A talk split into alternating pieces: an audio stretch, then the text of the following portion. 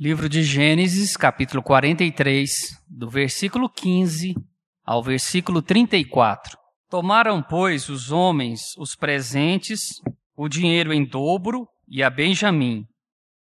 Levantaram-se, desceram ao Egito e se apresentaram perante José. Vendo José a Benjamim com eles, disse ao despenseiro de sua casa: Leva estes homens para casa, mata reses e prepara tudo, pois estes homens comerão comigo ao meio-dia. Fez ele como José lhe ordenara, e levou os homens para a casa de José. Os homens tiveram medo, porque foram levados à casa de José e diziam: É por causa do dinheiro que da outra vez voltou nos sacos de cereal para nos acusar e arremeter contra nós, escravizar-nos e tomar nossos jumentos. E se chegaram ao mordomo da casa de José e lhe falaram à porta e disseram: Ai, senhor meu, já uma vez descemos a comprar mantimentos, quando chegamos à estalagem, abrindo sacos de cereal, eis que o dinheiro de cada um estava na boca do saco de cereal, nosso dinheiro intacto tornamos a trazê-lo conosco.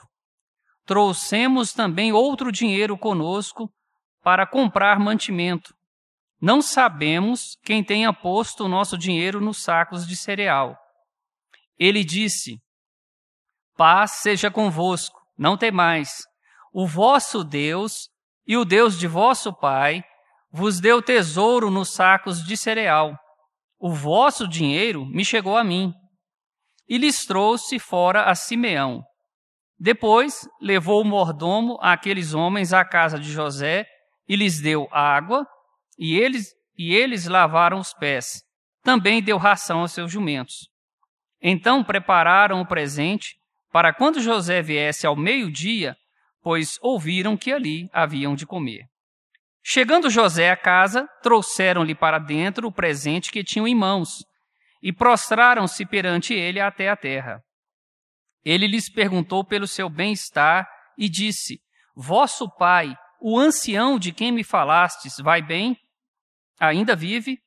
Responderam: Vai bem, o teu servo, nosso pai, vive ainda.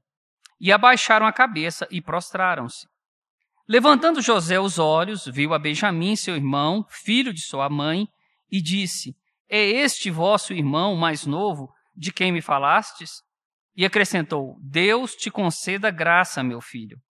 José se apressou e procurou onde chorar, porque se movera no seu íntimo para com seu irmão. Entrou na câmara e chorou ali. Depois lavou o rosto e saiu, conteve-se e disse: Servi a refeição. Serviram-lhe a ele à parte, e a eles também à parte, e à parte aos egípcios que comiam com ele, porque aos egípcios não lhes era lícito comer pão com os hebreus, porquanto é isso abominação para os egípcios. E assentaram-se diante dele o primogênito segundo a sua primogenitura e o mais novo segundo a sua menoridade.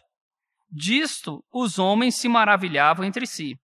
Então lhes apresentou as porções que estavam diante dele a porção de Benjamim era cinco vezes mais do que a de qualquer deles.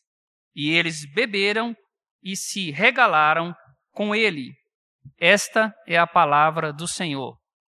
Eu quero meditar com os irmãos nessa tarde com o tema O Despertar da Graça, com base aqui nesse texto. Ele vai falar sobre graça, graça maravilhosa, graça sem par, graça que se manifesta. Nós já conhecemos a história de José, José do Egito. E é justamente esse homem que foi vendido pelos seus próprios irmãos como escravo, que foi acusado de adultério na casa de Potifar, que passou dois longos anos na prisão e que chegou a ser o segundo homem mais importante da nação mais importante que havia naquela época, o Egito. Justamente esse homem que passou por tantas situações soube reconhecer que nessas dificuldades pelas quais ele passou, a mão do Senhor era com ele, e tudo o que ele tocava prosperava. E José soube dispensar graça, graça sobre graça. Quando os reformadores europeus do século XVI levantaram a sua bandeira contra os legalistas daquela época, da sua era, a palavra-chave era salvação tão somente pela graça. E de lá para cá, nós temos visto que não só fora da igreja, mas dentro da igreja também, nós temos aquilo que nós chamaremos de matadores da graça. Aqueles que muitas vezes nasceram num lar cristão, frequentam a igreja durante muito tempo, mas não conseguem reconhecer a graça de Jesus Cristo. Vivem um evangelho carrancudo, legalista, e o pior de tudo, querem que os outros sigam esse tipo de legalismo. E ao invés de oferecer, nós oferecermos muitas vezes um evangelho cativante, um evangelho acessível, um evangelho sensível, contagioso, gracioso, pelo poder de Jesus Cristo. Muitas vezes nós transformamos esse evangelho em algo extremamente pesado para viver e pior ainda, quando nós queremos que os outros carreguem esse peso também. Por isso eu estou convencido, irmãos, de que nada mais fortalece o cristão do que a graça de Jesus Cristo. Maravilhosa graça. Graça sobre graça. Graça que resplandece. Graça que desperta. Graça surpreendente que nos ensina a viver e a caminhar, mesmo em face das dificuldades. Analisando o texto que nós acabamos de ler, se você tem tido a oportunidade de ler a Bíblia várias vezes, você vai saber que os irmãos de José, por várias vezes, eles tiveram que sair de Canaã e ir ao Egito buscar alimento. E aqui nós estamos numa dessas idas e vindas. E nós sabemos que José, no início, quando ele vê os seus irmãos, ele reconhece os seus irmãos, os seus irmãos não o reconhecem. E naquele primeiro momento, para tratar o coração dos seus irmãos, José é um pouco ríspido, é um pouco duro com eles. E naquele primeiro encontro, José fala assim: vocês são espiões. E eles falam: não, senhor. Nós somos filhos de um único homem, um ancião, e nós temos mais um irmão. José só sabia de tudo e diz a ele: para provar que vocês não são espiões nessa terra, um de vocês vai ficar aqui, os outros vão voltar e vocês terão que me trazer esse irmão mais novo. E eles tiveram que fazer isso. E nós estamos justamente aqui, nesse contexto em que eles retornam à terra do Egito. Simeão continua refém. E os filhos de Jacó agora estão trazendo Benjamim, o irmão mais novo. E a missão desses homens é quádrupla. Eles têm, primeiro, provar que eles são pessoas de boa fé. Segundo, eles têm que provar que eles não são espiões. Terceiro, eles têm que resgatar Simeão, que ficou preso. Quarto, eles têm que comprar alimento. Jacó, ancião, já falou: olha, vocês precisam voltar lá, nós estamos morrendo de fome. E os seus filhos disseram: olha, se o senhor já tivesse deixado ir Benjamim, nós já teríamos voltado já. O fato é que Jacó não queria deixar que Benjamim fosse, já que ele já havia perdido isso na cabeça dele, José. E ele não queria então perder esse filho tão querido. E o fato é que esses irmãos, eles estão voltando agora, trazendo o seu dinheiro original, porque se vocês se lembram, por ordem de José, o primeiro-ministro, o dinheiro deles é devolvido na boca dos sacos de cereal, e eles ficam impressionados com isso. Então eles estão trazendo o dinheiro original, estão trazendo o dinheiro em dobro, estão trazendo o Benjamim. E apesar de tudo isso, o coração deles está extremamente apreensivo. Eles estão perguntando, com certeza, o que, que vai acontecer com eles. Será que o primeiro-ministro vai entender que de fato eles são bons homens? Será que ele vai tratá-los gentilmente porque eles trouxeram dinheiro de volta e trouxeram dinheiro em dobro? Será que o primeiro-ministro vai de fato reconhecer que eles são homens honestos porque eles trouxeram Benjamim? E eles ficam pensando tudo isso: será que ele vai nos escravizar? Será que nós conseguiremos voltar à terra de Canaã para junto do nosso pai? Todas essas dúvidas vão passando pela mente desses homens. E de fato, esses homens estão tremendo de ansiedade e eles não sabem o que de fato vai acontecer com eles. Eles estão extremamente preocupados. O versículo 15 a 17, que eu acabei de ler, e eu quero ir analisando versículo com versículo com vocês e fazendo algumas observações. Vou ler novamente de 15 a 17. Tomaram, pois, os homens os presentes, Jacó, já ancião, não deixava de ser aquele o suplantador, né? Ele teve uma ideia, falou assim: olha, pega o melhor da terra e leva para aquele primeiro-ministro. Quem sabe, com esses presentes aqui, vocês vão abrandar o coração dele. E levaram a Benjamim. Levantaram-se, desceram ao Egito e se apresentaram perante José. Vendo José a Benjamim com eles, disse ao despenseiro de sua casa: Leva estes homens para casa, mata reses e prepara tudo, pois estes homens comerão comigo ao meio-dia. Fez ele como José lhe ordenara, e levou os homens para a casa de José. Ah, a culpa perseguia aqueles homens pelo que eles tinham feito aproximadamente 20 anos atrás com José. E é claro que eles temiam que acontecesse exatamente com eles o que eles haviam feito com José. Que eles se tornassem escravo naquela nação. E todos aqueles eventos de ida e volta começaram a mexer com a consciência daqueles homens. Lá naquele primeiro encontro, quando José confronta-os, dizendo que eles eram espiões, e eles não sabiam quem era José. Eles falaram assim: Olha, está acontecendo conosco porque nós lá atrás vendemos o nosso irmão como escravo. Rubem então diz: Está vendo? Eu não falei para vocês não fazerem aquilo porque ele era nosso sangue. A consciência pesada daqueles homens estavam sempre lembrando daquilo que eles haviam feito. A culpa, quando não consertada, quando não resolvida, ela faz isso com a gente ela fica ali sempre voltando à nossa consciência, nos perturbando, nos matando, dia após dia. O fato é que esses homens, eles iriam se arrepender do que fizeram. Não agora, mas eles iriam.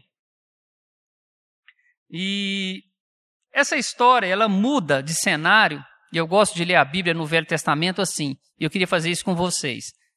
Cada parte dessa que nós fomos lendo, você imaginasse o que eu estou lendo aqui, o que a Bíblia relata. Pensa nisso.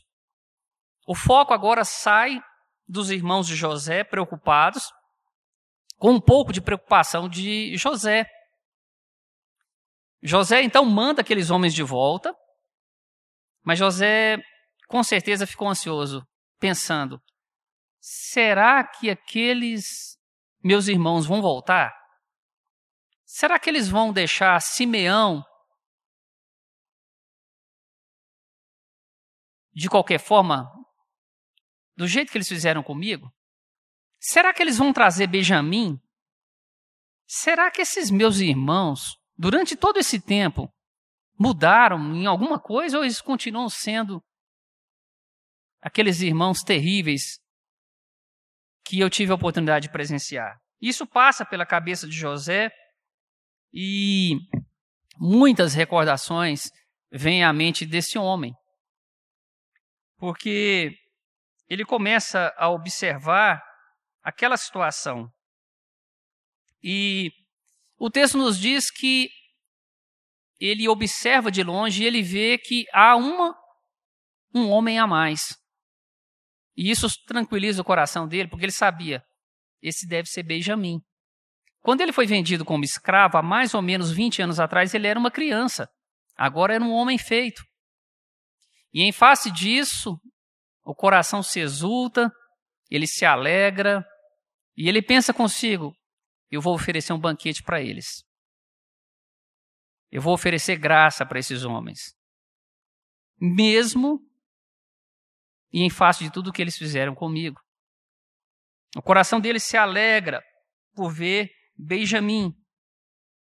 E é interessante que ele ordena ao seu despenseiro, ao seu servo egípcio, que faça tudo isso. E eu fico imaginando a cabeça desse despenseiro, né? Falou assim: o que, que o primeiro-ministro está mandando eu fazer? Quer que leve esses homens maltrapilhos lá para a casa dele e oferecer um banquete? O fato é que José, em toda a sua jornada, mesmo lá na casa de Potifar, mesmo na prisão, mesmo antes de chegar a ser o primeiro-ministro, José era um homem que transmitia graça e ele abençoava. Esse servo aqui, com certeza, já tinha experimentado outras situações da graça de Deus por meio da instrumentalidade de José. E ele obedeceu a José. Levou aqueles homens para a casa do primeiro-ministro e preparou um banquete para aqueles homens. E é interessante a gente observar como as coisas vão prosseguindo. Versículo 18 a 22. Os homens tiveram medo, porque foram levados à casa de José e diziam: é por causa do dinheiro que da outra vez voltou nos sacos de cereal, para nos acusar e arremeter contra nós, escravizar-nos e tomar nossos jumentos. E se chegaram ao mordomo da casa de José, lhe falaram à porta e disseram: Ah, senhor meu, já uma vez descemos a comprar mantimento. Quando chegamos à estalagem, abrindo os sacos de cereal, eis que o dinheiro de cada um estava na boca do saco de cereal, nosso dinheiro intacto. Tornamos a trazê-lo conosco. Trouxemos também outro dinheiro conosco para comprar mantimento. Não sabemos quem tenha posto o nosso dinheiro nos sacos de cereal. Explicação difícil aqui, não é? Ah, a essa altura, esses homens estavam apavorados, porque eles não sabiam o que ia acontecer. José não falou mais nada, só deu uma ordem para o dispenseiro. Eles pensaram assim, gente, eles estão levando a gente lá para a casa dele. O que, que vai acontecer conosco lá? Essa foi a preocupação deles. E a culpa mal resolvida sempre faz isso conosco. Né? Eles estavam com, com alguma coisa na mente, como que dizer, agora nós vamos pagar pelo que nós fizemos. Algo vai acontecer conosco e vai acontecer de uma forma muito difícil. E eles tentaram dar explicação para aquele dispenseiro bilíngue. Vocês observem que aquele servo dispenseiro ele era egípcio, mas ele estava conversando com os irmãos de José, que eram hebreus. Ele sabia a língua deles, não é? E agora eles estavam conversando com um escravo que eles não sabiam o nome, nunca tinham visto na vida. E é interessante que eles dão uma justificativa, né? Nós não sabemos quem tenha posto nosso dinheiro nos sacos de cereal. E é aí que a gente vê uma resposta que traz calma ao coração daqueles homens. Versículo 23. Aquele dispenseiro diz para eles assim: Paz seja convosco. Não temais, o vosso Deus e o Deus de vosso Pai vos deu tesouro nos sacos de cereal o vosso dinheiro me chegou a mim, e lhes trouxe fora a Simeão. Eu gosto muito da afirmativa desse despenseiro. Ele diz assim: paz seja convosco. Na Bíblia hebraica é shalom. Shalom é muito mais do que paz na nossa língua portuguesa. Porque na língua hebraica, shalom é a paz de Deus, que excede todo o entendimento. E esse dispenseiro egípcio ainda dá uma lição de teologia para eles. E é incrível o que ele diz, não é? Ele fala: olha, o vosso Deus e o Deus de vosso Pai é que fez isso. De fato, eles não conseguem compreender isso, né? E o dispenseiro, ele tinha sólidas noções de teologia. Como é que ele aprendeu isso? Por que, que ele disse isso? Sem dúvida, foi um resultado da influência de José. E aqui a gente pode tirar uma lição muito importante. Há um livro chamado assim, Floresça onde você está plantado. Não importa qual seja a sua profissão, não importa aonde você esteja, o importante é que, em sendo um cristão, você possa refletir a luz de Cristo, ser sal e ser luz aonde você está plantado. Isso faz toda a diferença. Foi isso exatamente que José fez com todos os seus servos. E esse homem poderia e podia agora dizer para eles: olha, foi o vosso Deus, o Deus de, dos seus pais, que fez isso. E os irmãos de José, eles jamais pensariam em associar a devolução do dinheiro à graça de Deus. Sabe por quê? Porque a culpa que eles sentiam pelo que eles haviam feito ao seu irmão estava impedindo que eles pudessem vislumbrar a graça de Deus sobre eles. Isso acontece conosco. Quando nós queremos carregar fardos que nós não deveríamos carregar. Quando nós não permitimos que Deus perdoe os nossos pecados quando nós não nos arrependemos dos nossos pecados. E assim nós não conseguimos ver a graça de Deus sobre a nossa vida. E a culpa, ela sempre faz isso. Entretanto, o favor imerecido de Deus, graça é isso, nós não merecemos, é, veio com fartura sobre eles. Abundância de cereal, abundância de dinheiro, Simeão sendo devolvido para eles. Isso é misericórdia em abundância. E, mas eles não conseguiam compreender isso. E José estava demonstrando isso a eles a cada passo. Versículos 24 e 25. Depois levou o mordomo aqueles homens à casa de José e lhes deu água e eles lavaram os pés, também deu ração aos seus jumentos. Então prepararam o presente para quando José viesse ao meio-dia, pois ouviram que ali havia de comer. Essa estranha situação fez com que esses irmãos de José ficassem mais confusos ainda. Ora, nós trouxemos dinheiro em dobro, trouxemos presentes para eles, para ele, e ele não está zangado conosco, ele não nos trata rispidamente. Ele trouxe a gente para a casa dele, lavou as nossas mãos, mandou lavar os nossos pés, devolveu Simeão. O que, que esse homem está querendo conosco? E eles ficam aí pensando, gente, o que, que tudo isso significa? E ainda eles aprendem um pouco de teologia com o servo egípcio. A graça, ela, quando ela se manifesta, ela nos surpreende. Porque a gente quer comprar favor. Eles trouxeram presentes especiais, trouxeram dinheiro em dobro, trouxeram Benjamin e falou: opa, agora a coisa vai melhorar para o nosso lado. E José os trata de uma forma maravilhosa, ele não está zangado. Mas eles ficam constrangidos e ficam ansiosos, porque de fato eles não sabem o que vai acontecer. E aqui há um registro de uma cena. Eu gostaria que você imaginasse essa cena, que ela é muito difícil de se descrever. Como a palavra de Deus ela é viva e eficaz, a gente consegue ter um vislumbre de algumas cenas que acontecem ah, na Bíblia, que são, assim, cenas extraordinárias. Versículo 29 nos diz o seguinte.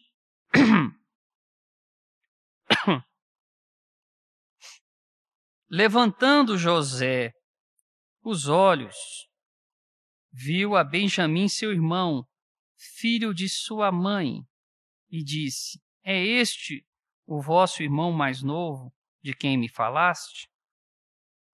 E antes disso, quando eles chegam com seus presentes, a primeira coisa que José vai falar: vocês estão bem? Vive ainda o vosso pai? E agora aqui, eles estão num ambiente próximo, no mesmo salão. E é justamente nesse momento aqui que José levanta os olhos e ele vê mais de perto o seu irmão. E isso aqui é uma cena muito forte, porque os outros irmãos de José eram irmãos apenas por parte de pai. Irmão de sangue de José era Benjamim, filho de Raquel. Agora imaginem vocês, como que num filme passa essa cena na cabeça de José, como que quanto tempo eu perdi longe do meu irmão? Aniversário, reuniões de família, solidão. Era o único irmão consanguíneo que ele tinha. E José diz com ternura para ele: Deus te conceda graça, meu filho. José, sofrido como era, sabia o que, que era graça. E Tão logo ele vislumbra o seu irmão, a emoção é tão forte para aquele primeiro-ministro, um homem tão eficiente, tão forte, tão poderoso. O segundo homem, depois de Faraó, da maior nação que existia na época, o Egito. Esse homem, nesse momento, ele se quebranta de uma tal forma que o versículo 30 vai nos dizer que José se apressou e procurou onde chorar porque se movera no seu íntimo para com seu irmão. Entrou na câmara e chorou ali.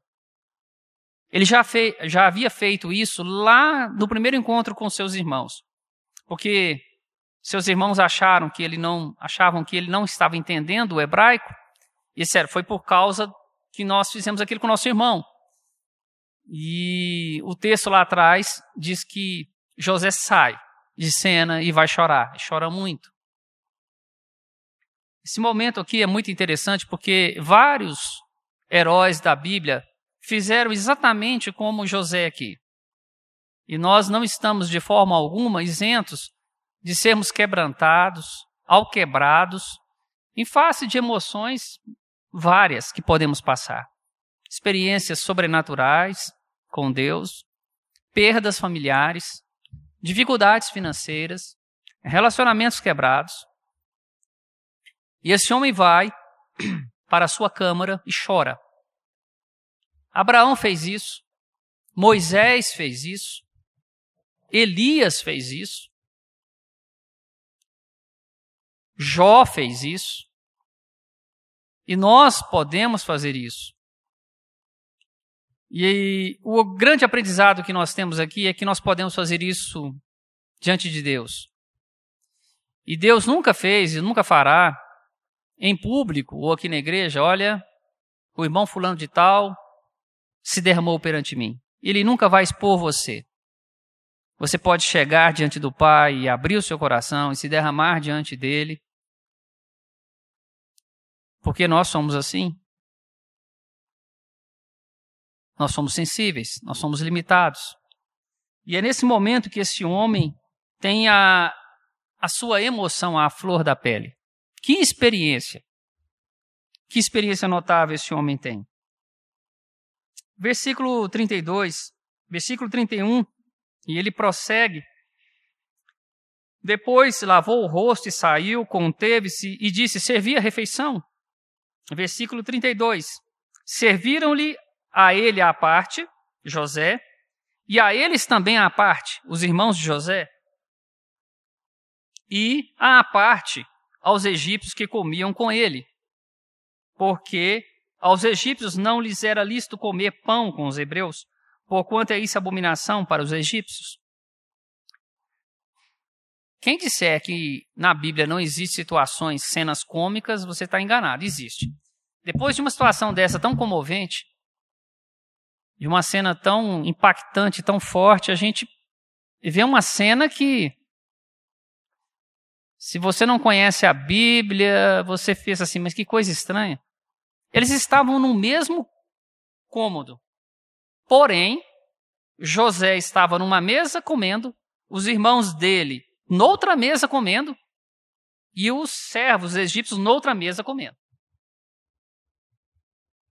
E há uma explicação aqui da uma nota de estudo da NVI em relação aos egípcios não suportarem comer junto com os hebreus.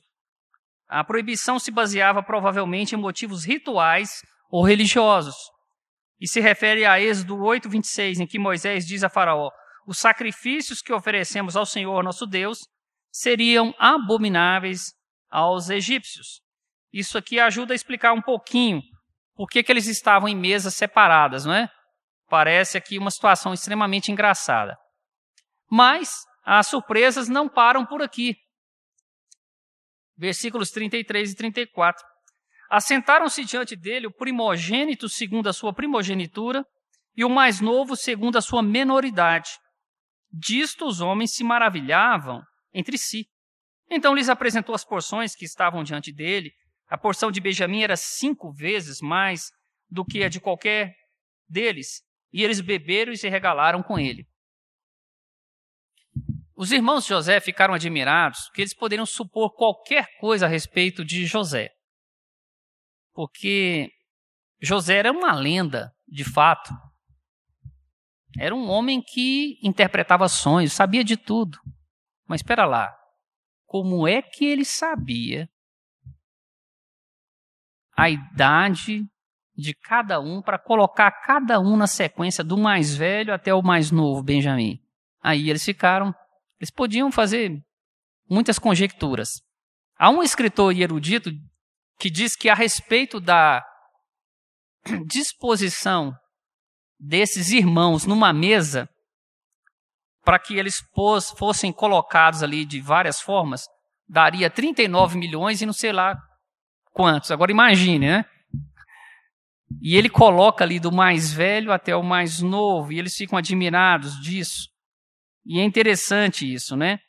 Eles só poderiam pensar: esse homem tem poder sobrenatural, né? Como é que ele poderia saber a idade deles? Como é que ele poderia saber isso? E há uma outra, outra curiosidade. O texto nos revela que a porção de Benjamim era cinco vezes maior, cinco vezes mais do que a dos seus irmãos.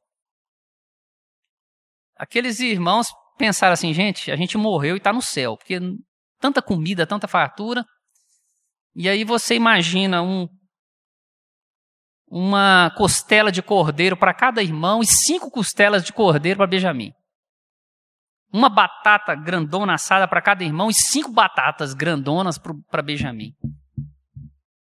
Cinco copos de suco para cada um, né? E cinco copos a mais para Benjamin. Benjamin deve ter pensado assim, gente, eu sei que eu sou magro, maltrapilho, mas isso aqui já é exagero, isso aqui é demais para mim. Aquele encontro de José com Benjamim foi algo extraordinário e ele queria derramar graça sobre graça sobre aqueles homens. E com relação a Benjamim, ele extrapola. E o fato é, irmãos, que aquela reunião foi realmente um banquete de graça. E eu queria finalizar fazendo uma analogia simples, mas muito pessoal com vocês nessa tarde. A vida de José ela nos oferece uma ilustração magnífica, resguardadas as suas proporções, da graça de Deus sobre nós. Quando Deus resolveu se revelar a nós por meio de seu Filho Jesus Cristo. E o fato é que muitos tentam se chegar a Deus, a Jesus, querem isso, mas assim como aqueles irmãos de José, eles não querem o, a graça de Deus. Eles querem continuar carregando os seus fardos, os seus pecados, não querem se arrepender. E muitas vezes, e muitos outros, querem se achegar a, a Deus como aqueles irmãos, trazendo presentes, obras, como que tentando barganhar com Deus, tentando agradar a Deus, como se Deus é, pudesse se sujeitar a isso, como se Deus não fosse dono de tudo. E não há nada que nós tenhamos que Deus não tenha domínio e poder. E nós precisamos aprender isso. E o fato é que muitas vezes, quando nós decidimos nos achegar a Deus, em vez de sermos condenados, nós somos perdoados. Em vez de sentir culpa, nós somos libertados.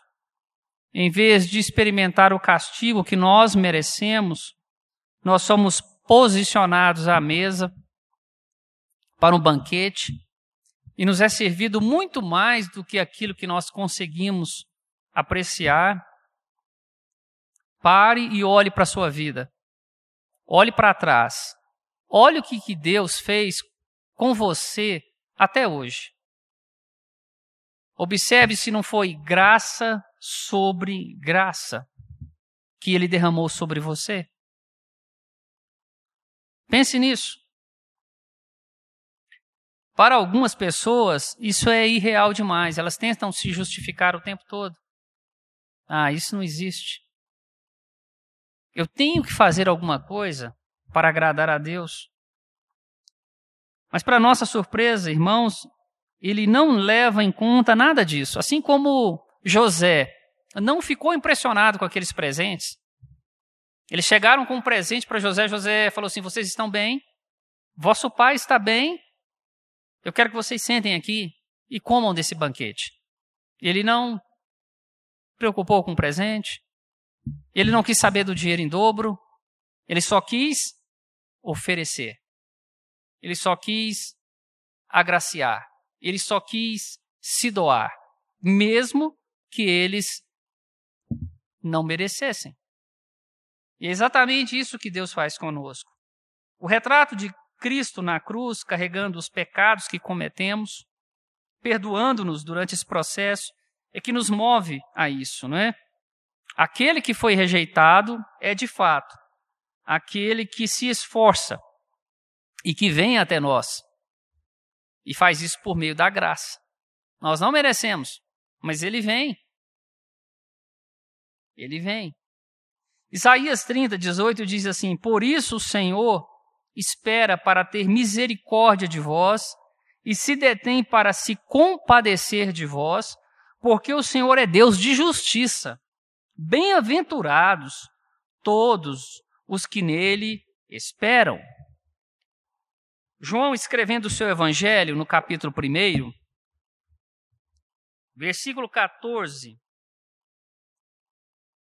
versículo 16, a palavra de Deus nos diz assim: E o Verbo, Jesus, se fez carne e habitou entre nós, cheio de graça e de verdade.